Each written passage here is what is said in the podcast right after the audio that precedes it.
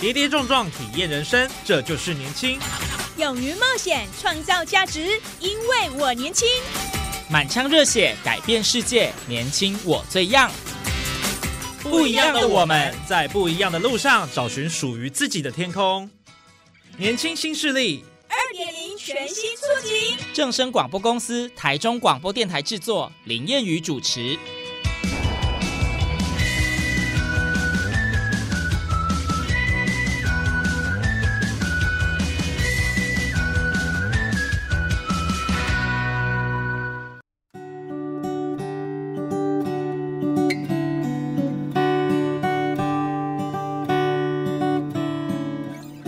听众朋友，大家午安，大家好，欢迎您在礼拜二的中午十二点准时收听，在正声台中二台 M 六七千赫以及网络正声综合台播出的年轻新势力节目，我是烟雨。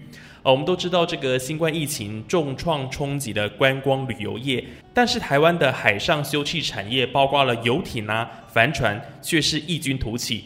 会比过去被一般人认为奢华的富裕阶级活动，好像现在变成是一种呃越来越流行而且亲民的休闲活动了。那今天我们在节目上就要为大家来揭开这个游艇产业的神秘面纱。好，节目上非常荣幸为您邀请到的是乐浪游艇俱乐部的执行长 ran 张耿豪 ran 你好。呃，观众朋友大家好，叶云好。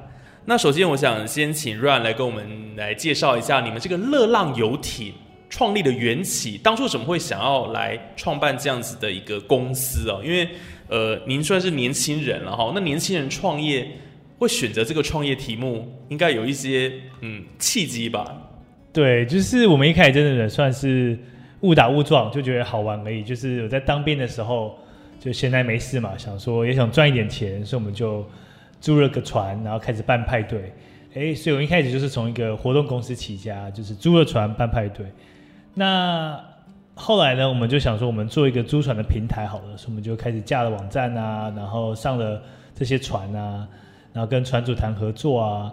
那所以我们在大概三四年时间，就在我们网站上上架了大概四十几艘船艇这样子，在全台湾各地。哇！对，那所以从活动公司租赁平台到这两三年，我们就开始切入做，比如说驾照。就是会跟一些驾照单位合作啊，然后我们也有做船的买卖，嗯，还有做呃俱乐部的经营，所以到呃这两年，我们就是以俱乐部的这种，比如说私人会所的出租啊，然后结合私人飞机啊等等这些来服务客人这样子。哦，你们是这个海陆空兼具？对对，我们如果一句话总和就是台湾唯一的海陆空俱乐部。哇，所以是完全一条龙的服务哎。对对对，就是如果以最大的私人飞机、最大的游艇跟私人会所在台北，我们现在有三间在出租这样子。出租的意思就是说租这个空间，或者是这个你说飞机给大家去使用这样子。其实我们大部分是有开放给一般民众来租用跟分享的，那只是有少数的一些项目是需要有会员资格才可以使用。嗯，哎，不过你们这个热浪游艇已经成立到现在有七年的时间了哈。那当然，这个一定是创业过程当中一定会有很多的这些困难了哈。对啊，那你初期的话一定也遇到一些困难，可是后面让它越走越平顺，这一段历程是怎么样子的？有没有遇到什么样的一个困难跟挑战？呃。困难有太多了，但是可以讲一些印象深刻的，讲讲一个血淋淋的，好了，比如说我们在创业的 day one 或者第一周，我们就去码头拜访船主，想要合作嘛。那船主就直接问我说：“哎，你爸是谁？”啊就是我们两个都彼此不认识，他就问我说：“哎，你爸是？那你爸做什么？” 就是他的问法就会让你觉得说：“哎，好像我一定要有背景，还是要有什么财力，我才可以做这个行业。”所以一开始我觉得是。相对辛苦，就在那个六七年前，那个环境是比较封闭的。嗯，但当然到这两年，因为更多呃船主、船家来经营这个市场，所以变得又更开放。但是刚开始我们在做的时候，是那市场是很早期的，所以是我觉得在初期的这个船主的信任的建立啊，团队的建立啊，还有这个摸索市场，前面都蛮辛苦的。所以其实我们在。前两三年几乎都没有领固定的薪水，前两年应该都没有领固定的薪水，这样哦，就起起伏伏，起起伏伏，然后甚至到第三、第四年的时候，都可能我们还有同事需要外面也要兼职这样子。对，那运气蛮好的，就是说在疫情这几年，我们就国旅市场的这个这个起来，所以我们就刚好这困难就慢慢的一个一个迎刃而解这样子。这几年疫情有推波助澜，让你们的业绩直线上升，这样子。呃，疫情就是一大好大坏，就是大坏者就是指业绩曾经有一个月是零哦，过这样子，那也有零呢？哇，对对对，这也太艰辛了吧？对对对，那也也有一个月成长可能五倍十倍这种。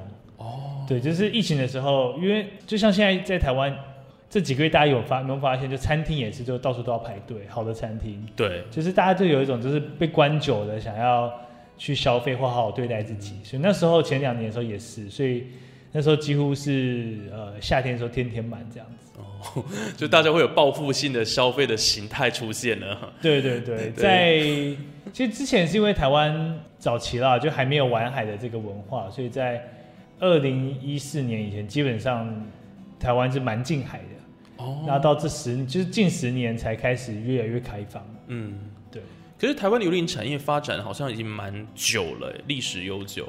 对，如果以造船业的产值来看，台湾应该算是全世界前五大。没错，数一数二的，而且就是整个出口也是国际排名前几名的。对对，但是这也跟台湾的历史有关系啦。嗯你看，就从民国三十六年，然后一路这个到六十几年海禁的这些问题，然后到后来这十几二十年的这个慢慢开放，嗯，对，所以它其实有很多这些历史跟过去的发展背景。像比如说，就举一个例子为来说，台湾有一千多艘游艇，但香港有一万多艘，哇，差这么多。但香港比台湾还小很多倍，所以你就可以可以想象，就是因为香港被英国影响很很大，嗯，这是外国的这个文化影响。那但是台湾就是呃这十年才开放，所以所以就在这市场要蹲得住这样子。哦，所以 Ryan，你会自己觉得说自己是在一个蛮好的一个时间点踏入这个市场吗？就是刚好它是一个蓝海市场，好像也没有太多人呃努力去经营，那刚好你投入那个时间点，这会不会有一点关系哦？呃，其实因为今年第七年嘛，那其实前四年其实根本也看不到什么蓝海市场，因为就是那个海可能颜颜色都没有，就是根本看不到那个商机，就是因为大家没有这样的习惯跟文化。哇，那到这三年，就是呃也是我们第五年开始才开始比较站稳脚步，说，哎，我可以养得起员工，开始慢慢的在一些产品可以试着标准化、规模化。嗯，到是是到这两三年的事情，所以前面其实都蛮辛苦的。那也是因为国旅就是疫情让大家都关在台湾，国旅加速这个发展。是，对。那那时候最困难的时候，哇，整个公司营运出问题或怎么样的时候，会有想要放弃的念头吗？呃，还是觉得说我还是要坚持下去？不行，已经做了三四年了，钱也烧了，对，会有有一度想放弃这样吗？其实中间一定都，因为我们一开始创业不是说我热爱这个产业，或是像有些人他是很喜欢一个事情，或者他人生有一个转折，他就要去做一个事业。对，但对我来讲，一开始就赚钱，所以我们一开始并不是说有一个很强的动机，一度就是一直都会想要放弃，所以我们中间包含我自己也有去做正职，外面在外面做正职，哦，对，然后让同事继续在这边做，然后等公司稳定之后我再回来，嗯，对，所以我觉得运气蛮好的，就是呃公司在这两年有站稳脚步，然后我们试着在做把俱乐部这个做更深入、更更好这样子。嗯嗯，但是那那个时候当然就是需要很多的一些呃助力啦，嗯，然后也要很多人来帮忙，对不对？对。所以这个一路走来真的是很很辛苦的过程啊。呃，其实是啊，就是呃，可能比如说我们营收只有一百万，刚达到一百万的时候，就想说哇，一千万到底怎么达到啊？嗯，一千万达到的时候，再回头看，哇，真的走来也不容易。然后再往上看，那我要怎么达到一亿？嗯，或是我要怎么样把影响力扩大？不只是营收而已。那其实每个阶段都有不同的挑战啊。哇，所以就是反正遇到困难就努力把它解决就对了啦。对对对，现在我们每个阶段都有困难，所以撑久了就是你的嘛。对对，早期早期比较是生存的困难，现在是呃商业模式啊、管理上啊，很多就是要再加强的哎，不过我看你的那个背景是念中山大学的气管系，对不对？所以这其实也算是学有所长啊，对不对？就是在商业模式上面走到现在，多多少少应该有一些帮助吧。呃，我就一半一半，就是说学校学的东西有一半可以呃学以致用，就基本的这些商学概念，但剩下五成，我觉得还是要边做边学。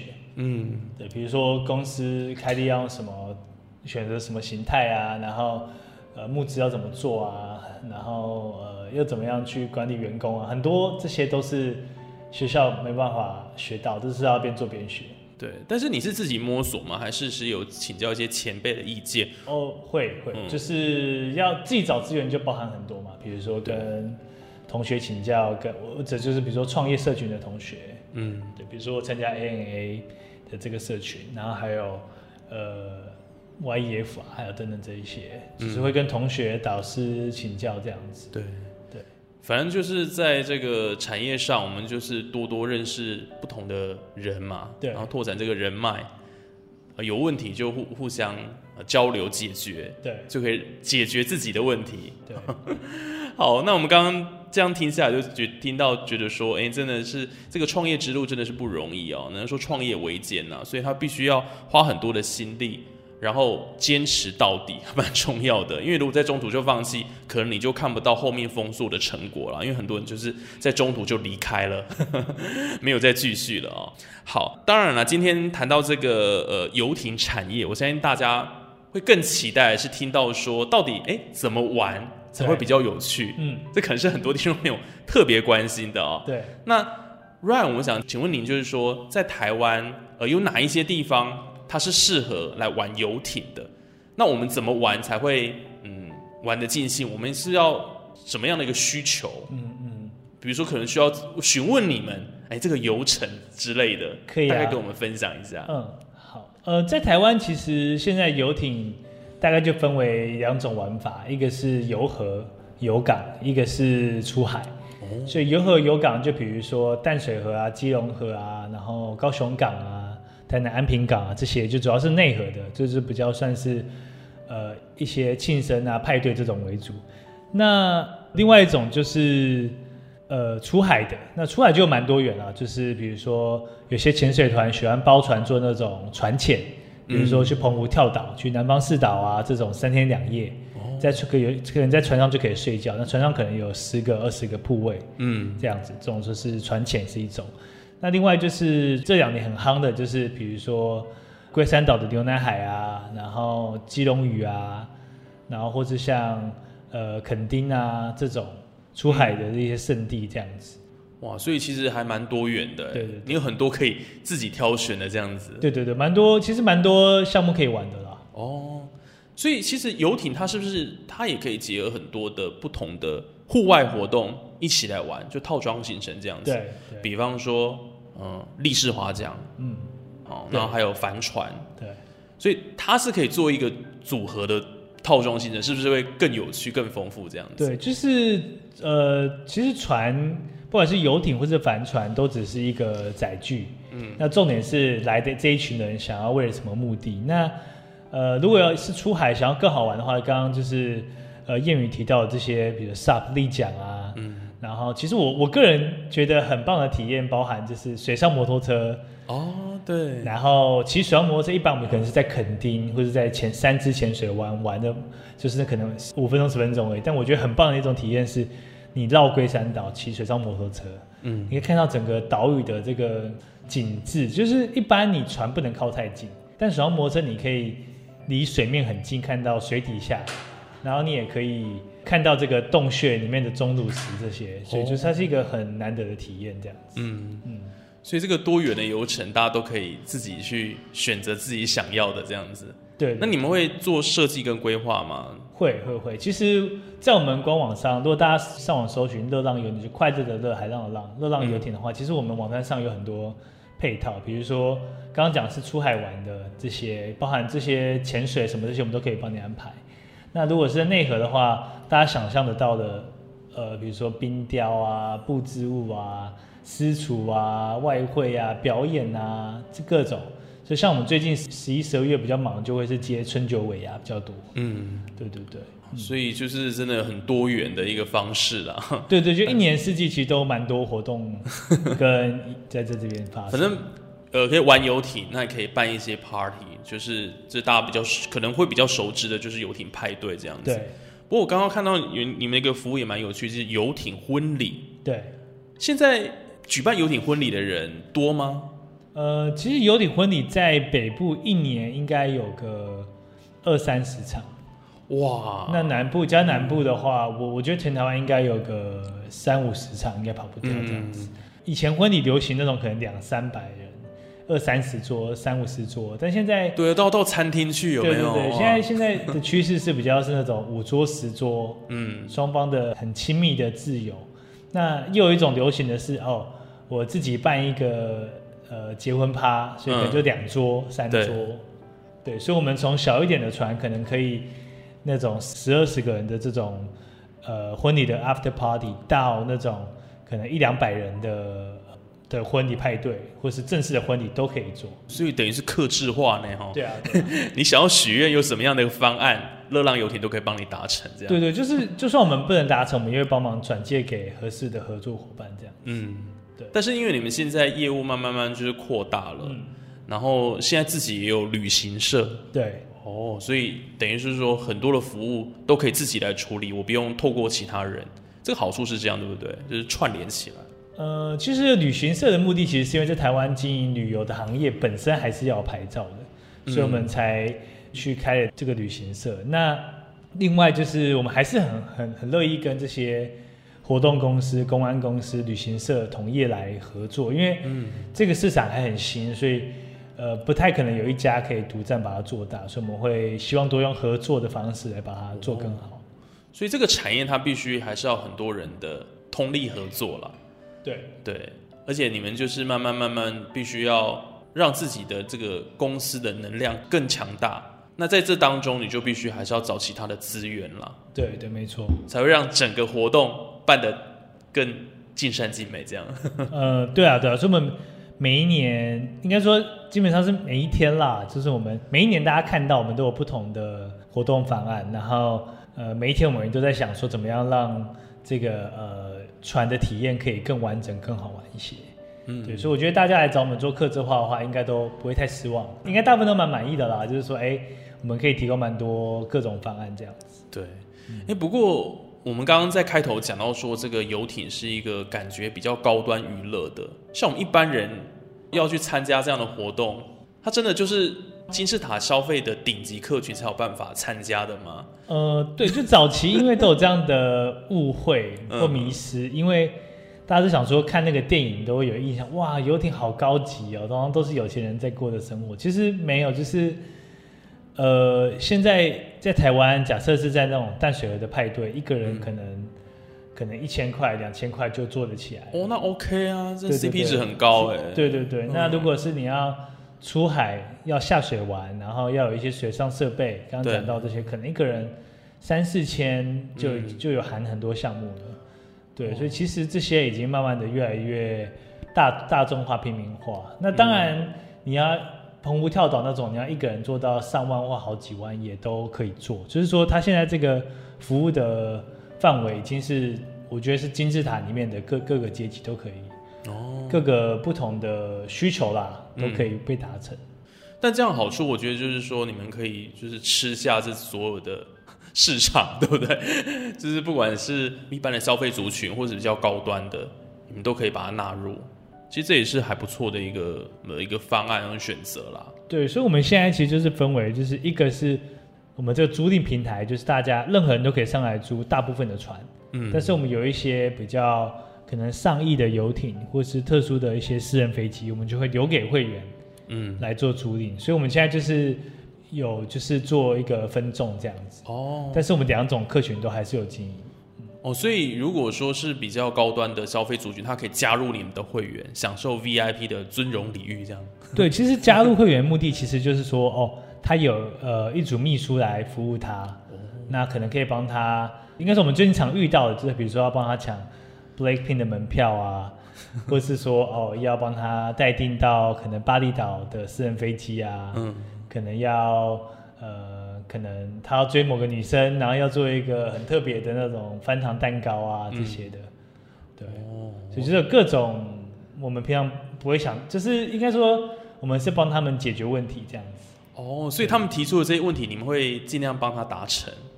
对对对，如果是会员的话，我们尽量帮他达成。哇，哎、感觉很酷哎。对啊对啊，哦，所以其实就是必须在这个呃市场当中，我们看到不同人的需求，我们尽量都去满足他了哈。那这样的话，就有在这个行业上啊站稳这个地位的可能性。对对不过，其实热浪游艇呃成立到现在七年哦，当然除了专注在整个这个呃陆海空哦旅游产业哦游艇休憩产业的一个部分哦，呃，我听说你们对于这个公益这部分也是不遗余力嘞。对。为什么会特别在关注这个永续的议题这些？呃，如果至于我个人的话，因为我以前拿过蛮多奖学金的，我觉得这个取自于社会应该要回馈给社会。那另外一块，我觉得我们做的可能有八成还是跟海洋有关，哦就是说，哎、我们呃，虽然说我们没有真的造成太什么大的污染，但是我觉得我们还是有这社会责任去呃回馈给这个海洋，比如说带民众去近海也好，或是说呃，我们是真的开船，然后让大家下去搭独木舟或 SUP 也好，然后去捞垃圾。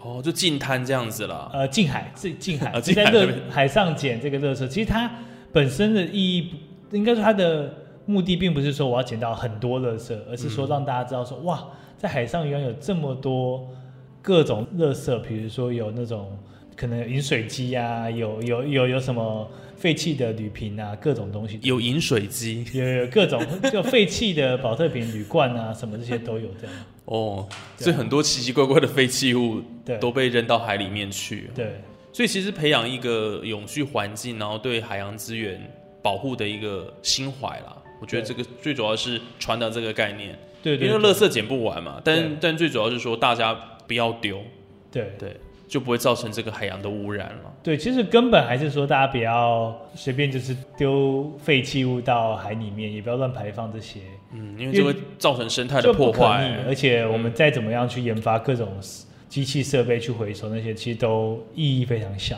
哦，就是说，呃，大家丢百分之百，降到百分之五十，远比我们每一年去收集那个一趴两趴还更更有用。嗯，对对对。是，所以其实这个热浪游艇公司哈、真的是很努力哦，在这个公益的上面，当然也做了很多。然后呃，你们好像还说捐一些盈余，对不对？回馈，对对对，就是我们。每年尽量把百分之十的这个获利，嗯然后做在这个海洋相关的这个项目为主，这样。嗯对，所以我们其实之前在桃园的竹围渔港，我们也有协助桃园市政府，呃，让一些弱势的小孩来免费体验帆船，哇，然后呃，也有让一些团体来参访过，可能到呃大学里面去分享，但是把这个款项用同学的名义捐出去。对，就是说希望是让同学们，不管是学生或是社会人士，可以多有一些种子吧，让大家就未来可以多做这些社会公益，对吧、不仅止于海洋永续啦。哇，那很棒啊！那等于是在回馈社会这一块啦，也是做的非常非常多。对，呃，也不敢说很多，但是我们就是努在在有能力底下尽力来做这样子。哦，那就很棒了。这个比起很多的企业，我觉得已已经是前段班，对不对？哦，没有没有，就就继续努力。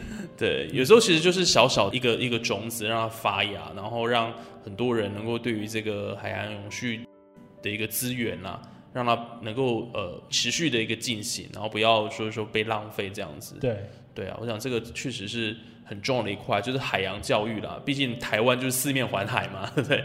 所以呃呃，我们的游艇产业能够蓬勃发展，当然也是拜我们这个环境所赐。所以怎么样再回馈整个台湾，我想这个也是很重要的一个议题了。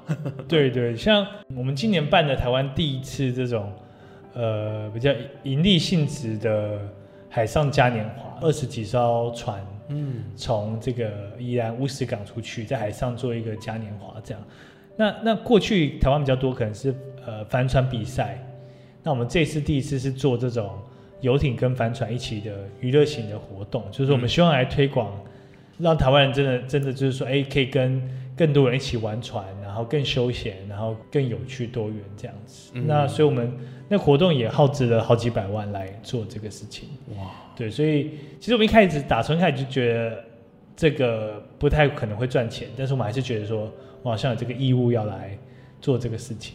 哇，对，那其实也蛮多人觉得很很棒体验，然后明年会再来试试看这样。嗯，所以未来有可能会就是年年举办这样子，对的，我们希望规划一下。多让更多的这些个人跟企业一起来参与这样子。哇，我们也期待说，接下来他们有更多精彩的一些活动企划了，对 让大家可以呃好好的玩，嗯对不对？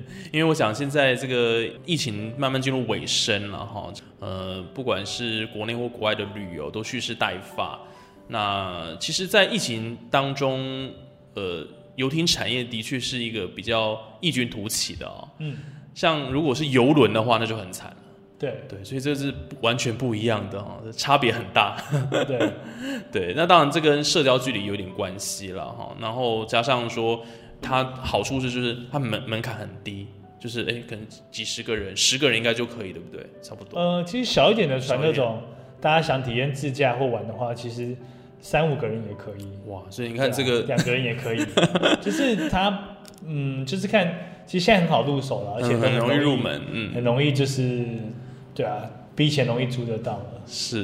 对，那接下来，Run 我们的热浪游艇，最后跟听众朋友分享一下，说说接下来还会有什么样的一个营运计划跟目标吗？嗯就是因为已经七年了，对，但是呢，我相信会持续要更上一层楼。对对对，就我们也是在努力持持续的做一些创新哦。那在游艇这边的话，其实我们呃大概有两个方向，一个是我们想要让这个二手船的买卖更透明，然后更资讯更广，然后另外一块是呃我们在游艇这边会多推广这些游艇的跳岛旅游。哦，对，就一一般以前还是这这两三年，虽然说半日游一日游越来越多人来体验游艇，但是我们希望说可以延伸到两天三天这样子。这是游艇这边的。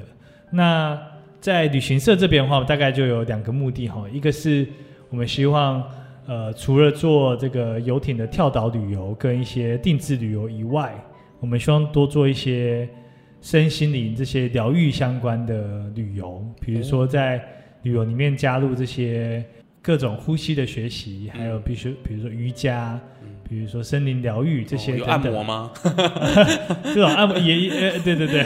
这个 都考虑进去了哈。对对对，也可以让客人来对 哦，就是有很多呃，可以让我们身心灵舒畅的一些游程啊，我们对把它纳入了。希望可以把它结合在一些我们的行程的特色里面，这样。嗯，好，所以真的蛮蛮蛮不错的哦。就是说，其实，在未来这个热浪游艇呢，在 Ryan 的这个带领之下，我相信会更发光发热，因为他们在不管呃这个服务上面啊，或者整个专业的一个设计跟规划呢，哦，都有很多年的经验了哦，所以绝对会让大家玩得非常的尽兴，然后在这个海上之旅啊，让大家流连忘返，然后就是想要一而再再而三的持续来体验哦。对，就是谢谢谚语的访问，所以我们特别也有准备一个否这个专属正声广播这这一集听众的哦朋友们的一个小礼物，就是说大家假设是听到这一集，然后来跟我们报名行程的话，就说包船哈，或者说包一个旅游的话，嗯我嗯，们就送这个红酒这样子。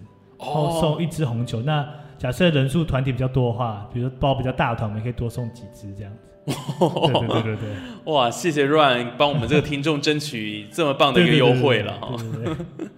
好，那我们讲今天真的非常开心呢，能够邀请到我们乐浪游艇俱乐部的创办人兼执行长哈 Ryan 来跟我们分享哦，他整个呃创业的一个历程啊。哦，这样当然酸甜苦辣很多，但是呢，经由他们这个专业的规划哈，也让我们这个海上的的一个呃游艇的休憩产业哦，有更多的活力跟可能性。我们也希望未来啊，他们能够呃继续来为我们更多的民众服务了哈。我觉得呃，台湾是一个非常适合玩游艇的一个环境哈，希望大家能够呃持续的来参与，我想这是很重要的了哈。好，好，谢谢。好，那我们今天就非常开心能够邀请到我们的 Ryan 了。那那我们今天节目也进入到尾声，那我们就下礼拜同一时间哦，继续回到我们的这个年轻新势力。当我们有更多精彩节目内容都在呃我们的 Podcast 还有广播里面为大家来呈现。我是言语，那我们就下礼拜空中再会。谢谢 Ryan，谢谢谚语，谢谢大家，拜拜。拜拜。